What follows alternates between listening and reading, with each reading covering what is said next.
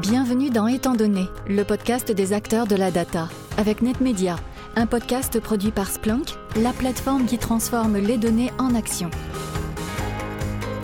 Aujourd'hui, notre acteur de la data est tombé dans l'informatique quand il était petit. Pourtant, avec deux parents magistrats, rien ne prédestinait le bambin à aduler les maths ou à demander un ordinateur Amstrad CPC sur sa liste pour le Père Noël mais c'est un petit bricoleur dans l'âme qui commence à programmer dès l'âge de 13 ans. Ce goût pour l'exploration, il le retrouve dans le rock indé qu'il a découvert à travers la voix de Bernard Lenoir sur les ondes de France Inter. Il fera d'ailleurs partie de plusieurs groupes à la gratte. Côté scolaire, tout roule. Il fait une terminale maths C et école d'ingé avec prépa intégrée. À la vingtaine, il se penche sur les technologies émergentes comme l'IA. Il croise alors la route d'un prof d'image de synthèse et le voilà propulsé dans ce domaine via une start-up Reflect. En 99, il va surfer sur le virage Internet. Son entreprise se fait racheter, mais face à l'adversité, il peut toujours compter sur sa potion magique, l'informatique, ou plus précisément le machine learning dont il deviendra un expert. Il rebondit et crée sa propre entreprise avec des fonds d'investissement américains. Ce sera Tinsel, un assistant vocal par téléphone. Ce qui l'emmène pour la première fois dans la Silicon Valley où il en prend plein les yeux. Les dot-com, alors balbutiants en France, sont là-bas légion. Puis, il évolue de software engineer à CTO chez Kinomai, une start-up de traitement d'images sur des vidéos. Mais le goût d'entreprendre s'impose à lui. Ce sera avec Wividi, qui fait de la mesure d'audience anonyme. Et tout cela validé par la CNIL. Chapeau. Il a ensuite pour tâche d'implémenter en Europe l'entreprise StumbleUpon, cofondée par celui-là même qui lancera plus tard Uber. Elle fait de la recommandation sociale et collaborative avec du ML. Après un saut de puce chez Mazar, il s'installe durablement chez Samsung R&D dans le domaine de l'IoT pour ouvrir cette fois encore un bureau à Paris et monter une équipe. Il y rencontrera d'ailleurs Luc Julia et Jérôme Dubreuil, deux autres acteurs de la data que l'on connaît bien ici. Défendant un savoir-faire made in France, l'irréductible gaulois est un atout clé pour s'implanter au cœur de l'Europe. Il le fait toujours au service de technologies innovantes, souvent lancées par des boîtes américaines et depuis peu pour une entreprise allemande.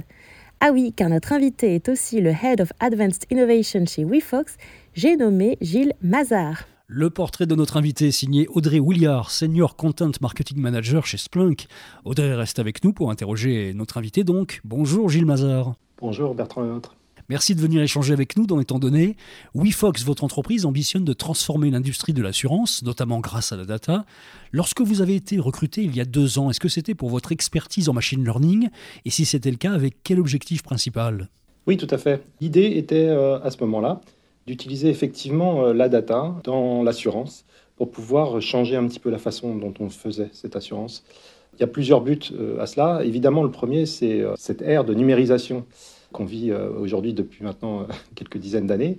L'assurance est un peu en retard. Je pense que c'est la dernière application qu'on n'a pas encore sur notre smartphone. Assez peu de personnes ont l'application de leur assurance sur leur smartphone. Pourtant, évidemment, c'est une industrie qui peut bénéficier d'énormément de choses grâce au numérique et d'énormément de changements grâce au numérique. Donc c'est dans ce cadre-là que WeFox essaye de changer la façon dont on fait de l'assurance D'abord en utilisant la numérisation et donc le machine learning qui va permettre évidemment de mieux comprendre les clients, de mieux comprendre les informations que nous donnent nos clients, mais aussi pour changer complètement la façon dont on fait de l'assurance en nous proposant des produits innovants, de la prévention particulièrement, mais aussi une vision complètement différente du produit de l'assurance qui est aujourd'hui très compliqué pour les clients. Et encore une fois, pour ça, euh, évidemment, le machine learning est très utile, utile pour euh, l'extraction d'informations, bien entendu, mais aussi pour la classification, pour la prédiction, évidemment, va servir euh, dans le monde de l'assurance tout particulièrement.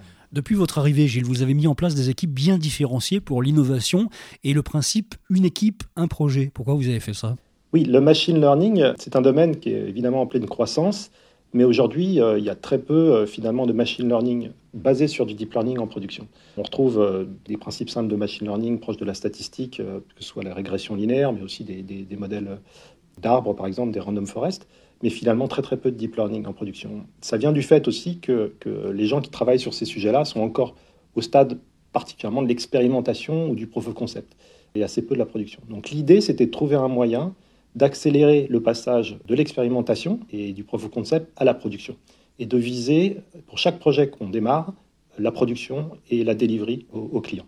Et donc pour ça, il faut avoir des équipes qui sont taillées pour ça, taillées pour évidemment euh, travailler sur, sur l'état de l'art du machine learning, donc avec des gens qui font de l'expérimentation, qui testent des choses, qui font de la recherche, mais qui sont aussi tournés vers la production, et donc au sein d'une équipe qui est capable de mettre en production. Et donc on entoure les euh, machine learning engineers qu'on a dans nos équipes par euh, des gens qui font du software engineer, évidemment des data engineers, qui vont faire de ce modèle quelque chose qui peut être mis en production. C'est extrêmement important, on met toutes les compétences nécessaires pour exécuter un projet dans cette équipe dès le démarrage, pour que dès la définition du produit, on puisse à la fois tenir compte, bien évidemment, du client, de ses besoins, etc., mais aussi des possibilités qu'amène le machine learning. Et pour ça, on a besoin évidemment des experts du machine learning dans ces équipes pour proposer des solutions euh, innovantes. Mais on amène aussi tout ce qui va à côté de tout ça et qui va permettre de mettre en production et qu'on voit finalement assez peu dans des projets machine learning, c'est-à-dire bah, le QA, le DevOps, euh, etc. Donc des choses très proches de l'infrastructure. Donc cette capacité d'avoir toutes les compétences dans une équipe, permet en fait d'avoir vraiment ce sens du ownership et ce qu'on appelle l'accountability. Désolé pour les termes en anglais, mais c'est ça, ce sentiment d'avoir en main son projet et tout ce qu'il faut pour l'exécuter. C'est de la responsabilité, évidemment, de mettre en production et des choix qu'on fait, mais aussi, bien entendu, la liberté et l'autonomie que cette équipe acquiert grâce à ce système-là. Et donc ça, ça permet euh, de mettre en production rapidement du machine learning. Pouvez-vous nous expliquer en quelques mots simples comment vous utilisez les réseaux de neurones alors, euh, c'est toujours un petit peu compliqué en mots simples. Soit on est très simple, voire simpliste, soit on va un petit peu trop loin. Alors, dans nos équipes, on travaille principalement sur des modèles, enfin pas principalement, mais aujourd'hui uniquement sur des modèles de deep learning. Donc, à l'avenir, on, pourra aller vers d'autres systèmes de machine learning, mais aujourd'hui, on travaille euh, uniquement sur du deep learning. Donc, qu'est-ce que ça veut dire? Ça veut dire qu'on a des réseaux de neurones qui sont assez gros, et en fait, on va entraîner ces réseaux de neurones sur un corpus de données très très larges qui va leur permettre d'avoir une compréhension du type de données qu'on va leur apporter. Et on va spécialiser ensuite ces réseaux sur les tâches qui sont euh, spécialisées dans le domaine, qui est pour nous l'assurance, qui va leur permettre d'exécuter ces tâches.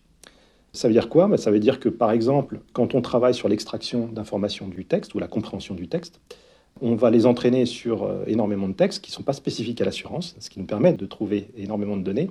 Et ensuite, une fois qu'ils sont entraînés, ils vont avoir une compréhension du langage. C'est donc ces fameux large language models dont on parle beaucoup en ce moment, à cause de ChatGPT, principalement. Et donc ces modèles, ils comprennent et ils ont compris le langage. Quand on dit comprendre, il faut bien entendre que ils ont statistiquement compris comment les mots étaient ordonnés et quels mots étaient proches de quel autre et, et quelles étaient les implications de retrouver des mots les uns à côté des autres. Et une fois qu'ils ont fait ça, on va leur faire apprendre sur des documents propres à l'assurance quelles sont les spécificités de ce langage sur l'assurance. Et ils vont être capables d'exécuter donc des tâches sur l'assurance, par exemple classifier des demandes de nos clients pour savoir si le client souhaite changer d'adresse, euh, souhaite changer euh, le montant de son assurance, la couverture de son assurance, etc. Qui sont là des problématiques spécifiques à notre domaine. Voilà, c'est comme ça qu'on l'utilise. À l'inverse de ce qu'on entend parfois, on peut mettre du machine learning en production. Est-ce que vous avez des exemples concrets? De réalisation chez vous? Oui, tout à fait. Alors, donc, on peut mettre tout à fait du machine learning en production.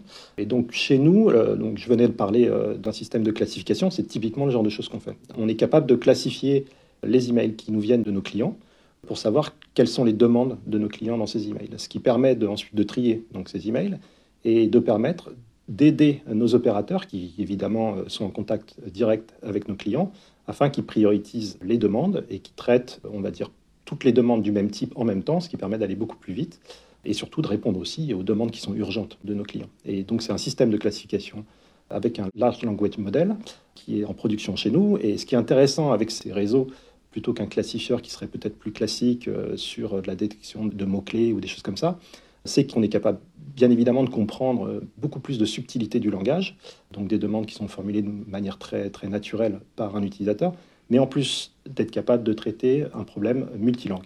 Et donc ça, c'est une spécificité particulière qui est extrêmement importante pour nous, puisque, euh, vous l'avez dit, WeFox est une société euh, basée en Allemagne, mais c'est surtout une, société qui a un marché européen au départ. On souhaite évidemment s'étendre au-delà de l'Europe, mais déjà en Europe, ce qui est intéressant, c'est que pour nous, euh, développeurs en machine learning, c'est qu'il y a plein de langues.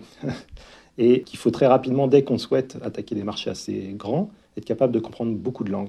Donc on a commencé avec de l'allemand, mais euh, évidemment, notre système est capable de comprendre euh, toutes les langues européennes. Et donc euh, aujourd'hui, l'italien, l'espagnol, le français, évidemment l'anglais. Donc ça, c'est quelque chose qu'on a en production aujourd'hui.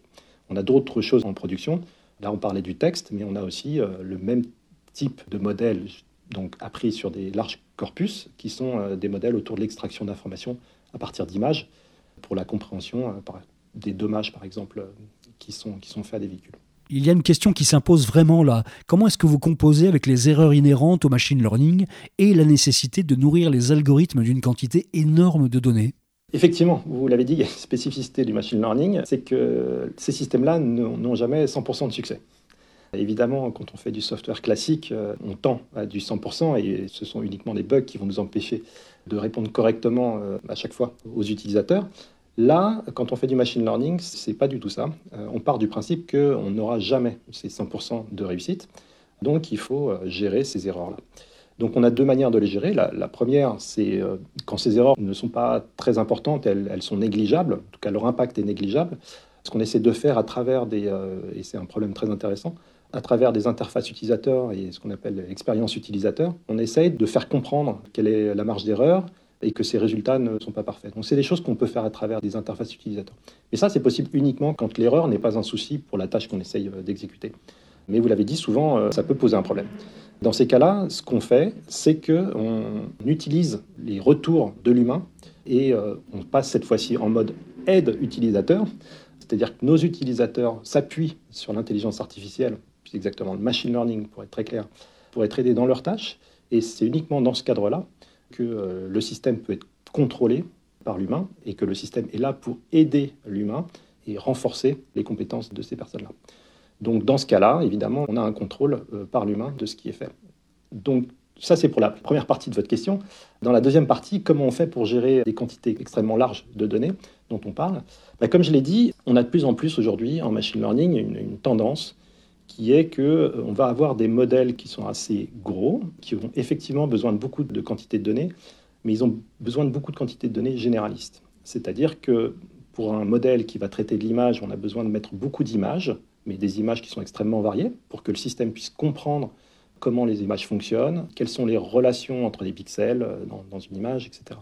Pour le texte, c'est la même chose. On va utiliser des modèles qui sont très larges, qui vont être entraînés sur des textes qui sont extrêmement généralistes pour comprendre comment les mots euh, sont assemblés les uns avec les autres et comment ils s'enchaînent. Mais pour exécuter une tâche précise dans le domaine, par exemple, de l'assurance, on a besoin finalement d'assez peu de données pour spécialiser ces mêmes modèles sur des tâches spécifiques au domaine. C'est là que ça devient intéressant, c'est-à-dire qu'on peut avoir des très gros modèles qui peuvent être partagés entre plusieurs acteurs qui font des choses très très différentes et qui seront spécialisés posteriori sur des données particulières à ce domaine-là. Donc ça, ça évidemment, ça amène une réflexion autour de comment euh, ces modèles sont partagés. C'est une réflexion qui est en cours dans l'industrie, de savoir évidemment, comme ces réflexions qui étaient autour de l'open source qu'on a pu avoir il y a quelques années. On va retrouver exactement en ce moment euh, ces discussions autour de l'intelligence artificielle et du machine learning sur comment on partage les modèles et à quel point ces modèles sont publics ou pas, avec évidemment des problématiques autour du, droit d'auteur, autour de tout ça. Comment gérez-vous dans ce nouveau modèle de prévention les notions de privacy et d'acceptation consciente de vos clients de l'utilisation de leurs données? Très intéressante question et évidemment euh, c'est d'autant plus important euh, dans le domaine de l'assurance. D'abord, il faut savoir que l'assurance est un domaine qui est extrêmement régulé en Europe et euh, une régulation qui est très forte et un contrôle très fort de ce qu'on peut faire et ne pas faire. Évidemment, c'est très différent en fonction des pays en Europe encore. Il n'y a pas une règle qui s'applique à tous les pays, mais il y a une régulation qui est très forte. Ce qu'il faut savoir, c'est que l'Europe, euh, très clairement, quand on, travaille avec les États-Unis et d'autres pays dans le monde, l'Europe est, très en avance sur ces problématiques de vie privée et puis d'utilisation des données. Et travaillant dans des sociétés internationales, il faut savoir que pour nous, c'est finalement une force. C'est une force parce que cette régulation, elle nous permet aussi de se poser des questions sur euh, comment traiter ces données. Et je pense qu'on l'a vu avec le, RGPD. Ça a permis de montrer au reste du monde que l'Europe pouvait amener une réflexion importante sur l'utilisation des données et finalement devenir un standard pour le reste du monde, puisque c'est ce qui s'est finalement passé avec le RGPD, beaucoup critiqué, mais euh, finalement en Californie, ils ont appliqué des règles qui sont à peu près les mêmes, ce qui est très intéressant. Euh, donc, ce que je veux dire par là, c'est que l'Europe a une force, et l'industrie technologique en Europe a une force autour de ces questions de privacy et peut être finalement euh, les pionniers autour de, ces questions de privacy. Et donc, c'est un bâton de pèlerin que je pense qu'il faut qu'on prenne et qu'on essaye, en tout cas euh, chez nous, de pousser. donc il y a plein plein de choses qu'on peut faire. Bon, évidemment, l'application des régulations, c'est la première chose hein, autour de ça. Mais je pense qu'on peut aller plus loin en réfléchissant à comment amener tous ces bénéfices qu'on a de ces nouveaux systèmes de traitement de données en essayant de conserver tous les bénéfices pour l'utilisateur de la privacy de leurs données. Donc, comment on peut faire Il y a plusieurs méthodes pour ça et il y a plusieurs technologies sur lesquelles on travaille aujourd'hui. Il y a d'abord euh, comment faire des traitements sans vraiment voir les données. Ça paraît étonnant, mais c'est des choses qu'on peut faire. Et en machine learning, on peut faire ce genre de choses, c'est-à-dire entraîner un modèle sans avoir directement accès aux données. Donc, par exemple, il y a une méthode qui s'appelle le federated learning, où, euh, effectivement, euh, finalement, c'est le modèle qui est appris sur les données, mais à distance. Donc, il y a ce modèle-là, mais il y a aussi d'autres modèles. Bon, il y a tout ce qui est autour de l'encryption homomorphique, ce qu'on appelle la differential privacy aussi. Donc, c'est ces techniques qui permettent de ne pas voir les données et pourtant d'être capable de faire ces processing. Mais il y a aussi des choses autour de ce qu'on appelle les enclaves, hein, qui sont des systèmes où on a des processing qui sont containerisés et sécurisés, et encore une fois, on ne voit pas les données. Enfin, plus largement, il y a l'idée toujours de faire ces traitements de données au niveau du client et de ne jamais ramener ces données au niveau du serveur, ce qui permet d'assurer une vie privée et aucune atteinte à cette vie privée. Donc ça, c'est des choses auxquelles on réfléchit et, au maximum, on essaye d'appliquer ces technologies-là. C'est encore balbutiant pour certaines de ces technologies, d'autres sont plus connues déjà, mais c'est des choses qu'on peut appliquer et, qui sont particulièrement intéressantes. Merci beaucoup, Gilles Mazard. Merci à vous. Merci d'être venu dans Étant donné, le podcast des acteurs de la data, un podcast produit par Splunk, la plateforme qui transforme les données en action. Merci à notre portraitiste Audrey Williard, qui est toujours également derrière la production, l'écriture et l'accompagnement éditorial de ce podcast. Et puis merci à vous, bien sûr. Tous les épisodes précédents d'Étant donné, vous pouvez les retrouver sur les grandes plateformes de podcast. Vous pourrez vous y abonner et cocher des étoiles. 5, ça nous ferait plaisir. À très vite avec un nouvel invité. Retrouvez tous les épisodes de Étant donné sur vos plateformes de podcast préférées.